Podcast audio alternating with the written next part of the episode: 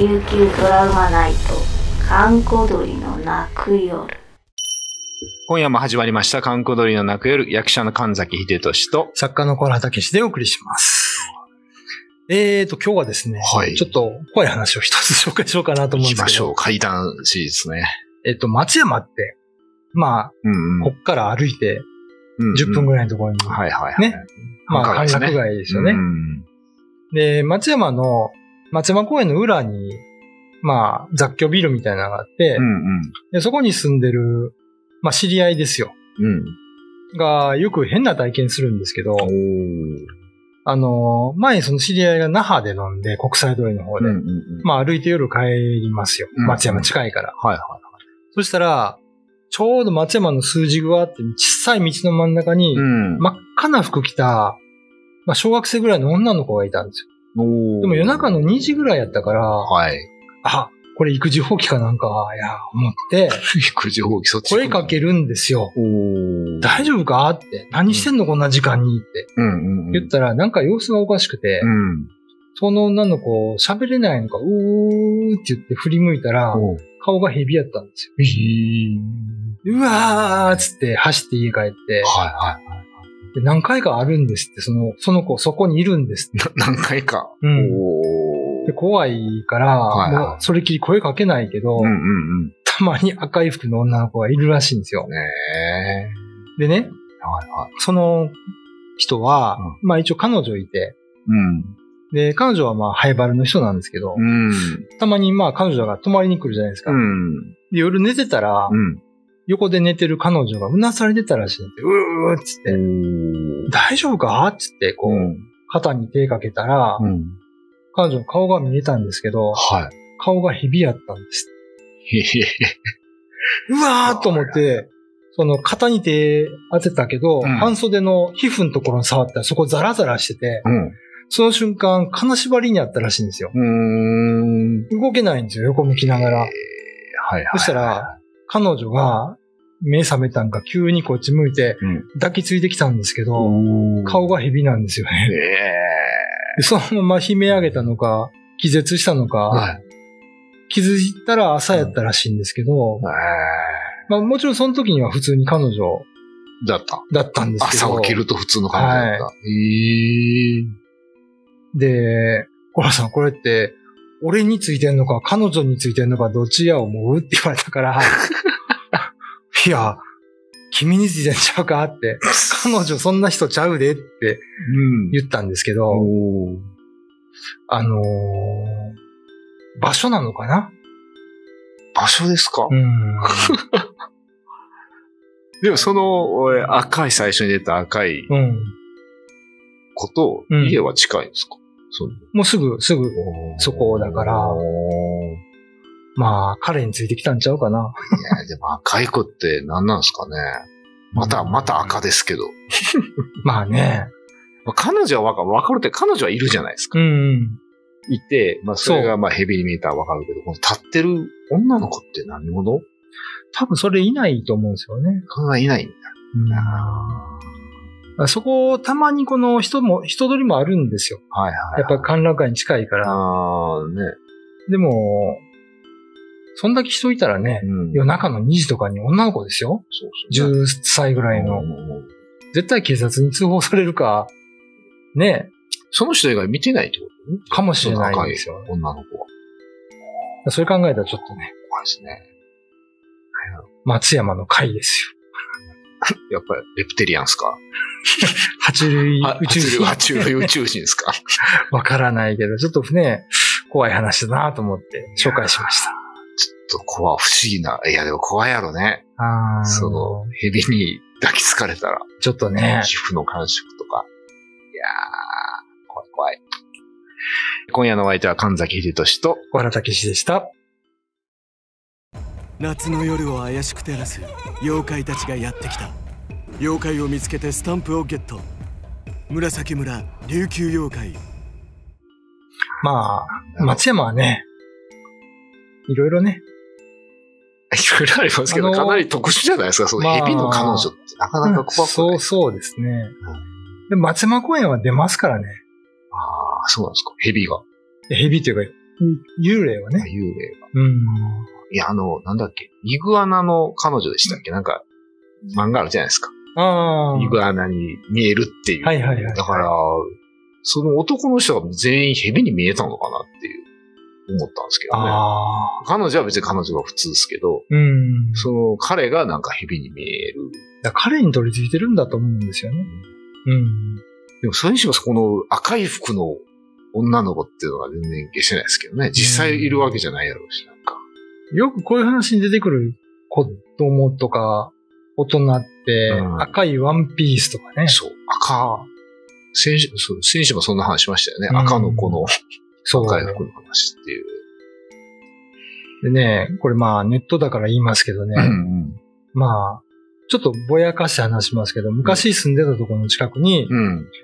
まあ、K さんっていう家族がいたんですけど、娘さんがね。ちょっと変わった子で、うん。いつもね、赤い服着て、うんオレンジに髪染めてて、あのーふらふら、ふらふら歩くんですよ。かなりパンチある子ですね。えー 街で会うとだから。で、一回すごい僕は電話してた時に、うん外ではい。近寄ってきてじーって見られたんですよ。おあ、何ですか？って言ったら、うん。なんでもないですよって言ってどっか消えたんですけど、あのー一回コンビニ、家の近くのコンビニにね、うん。夜中、うん。うん。ちょっとビール飲みたくなってうん、買いに行ったんですよ。はいはいはい。そしたら、レジで並んでたら、横ガラスがあるじゃないですか。うーん。ガラスでパッと見たら、うん横にその子が立ってて、おーあ後ろか。はいはうわーって言っちゃって、言ってしまって。いはい。で、私、キジムナーじゃないよ。どっか消えたんですよ。どっか消えた。えー。で、まあね、その子もちょっと変わった子だったんですけど。あの、まあ、そこの家族のね、子が一人暴走族やったみたいで。いつもね、暴走族の人と一緒に夜中帰ってきて、その子が、赤い服の子が。おー一回うちのアパートの駐車場でゲロ吐いて寝てたことがあって、何歳ぐらいの子なんですか？中学生とか高いや校生とか高校生かな？高校生か。あんで、まあある時その家族が引っ越しちゃったんですよ。うん夜逃げみたいにー。して。うんうんそれで、一週間後かな、うんうん。警察の人が来てて。あ、すいません、ちょっとお尋ねしたいんですけど、うん。そこの家族、〇〇家族知ってますか？あ、知ってますよ。つってどこ行ったか、なんか聞いてませんかね？いやー、と、突然なんか夜逃げみたいにして行かれたんで、ああ、そうですか。なんか情報あったら教えてください。警察の人がえー。はいはい。それからよう来るんですよ。暴走族の子が。あー。〇〇くんはつっえて。ー。知らんがな、僕の前で。ところが、ある夜ね、うん。本当夜ですよう。ん。12時過ぎてたと思うんですけど、アパート帰ってきたら、うんあの、赤い服の女の子が立ってたんですよ。その子が。その女の子ですよ。長女。長女が立ってた。僕、思わず悲鳴上げてね。うわーと思って。その日見上げるよね。でも生きてたんですけどうん、うん夜中に赤い服の子、多分ね、あの、大丈夫って声かけたら。間違ったとか言ってどっか行ったんです。ええ引っ越ししたのを忘れて、前の家に戻ってきたんですけど、そ、そういう感じの子なんですか、じはい。ゃあ。あいや、でも夜中にね、赤い服の子が一人でボーって立ってるの見たら、怖いです。びっくりしますよ。ーえ、それなんか実はなくなってるとかそんな話はないですか？いや、それわからないです。どこ行ったかわかんないから。ね。うん。警察は何やろうね。警察も怖いです、ね。だからその暴走族の息子を探しに来たんじゃないですか？ああ、そういうこと。うんそうか、そうか。で、暴走族の仲間も来るんですけど、ね。来たんですけど、うん。もう僕知らんから、そうね。は い大江さんも知らんから、はい。どこ行ったか。えーじゃあもう一家、どっか、うん全。く雲隠れですか、そう。なのに、娘だけ一人帰ってきたっていうね、笑い話にもならないオチですけど、怖いな。それまあちょっと怖かったですよ、夜はね。よ。怖い。うん。ていうか、でも話的に怖いですよ。そのうん。警察出てきて、暴走族のあんちゃん出てきて、間違っちゃったっつって消えるんでしょ？そう。だから多分まあ生きてることを願いますけど。ああ、ねうんえ、ねえ。これも実話です。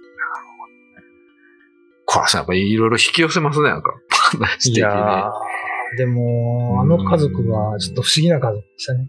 お母さんがね、おそらく神だわりしてるんですよ。あ、そうなんですか？うんああ、そういう血筋があるのかな、もしかして。えへえ。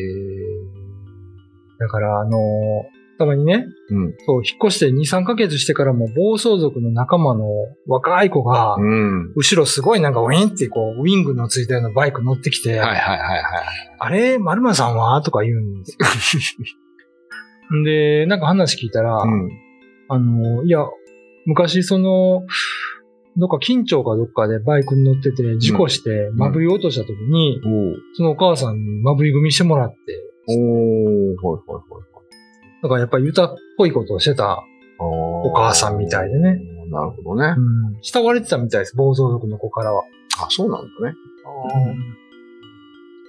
でもまあ、夜中に赤い服を着て、はい。引っ越した、引っ越してしまった家の前で立ってる女の子を見ると、やっぱり、複雑な気持ちになりますね。まあ、ちょっとあんまりね、偏見になるかもしれないけど、あんまり赤い服の、ちょっと、顔のわかんない見えだけじゃないですよ。よ。髪の毛もオレンジだし。オレンジなんですよ。なるほど。これね、目撃情報欲しいですか？いや、大丈夫です。大丈夫ですか？あの、幸せに暮らしてると思います。はい。はい。えー、今夜のお相手は神崎秀俊と、小原武史でお送りしました。YouTube のチャンネル登録高評価 Twitter のフォローよろしくお願いしますポッドキャストも配信中詳しくは概要欄まで。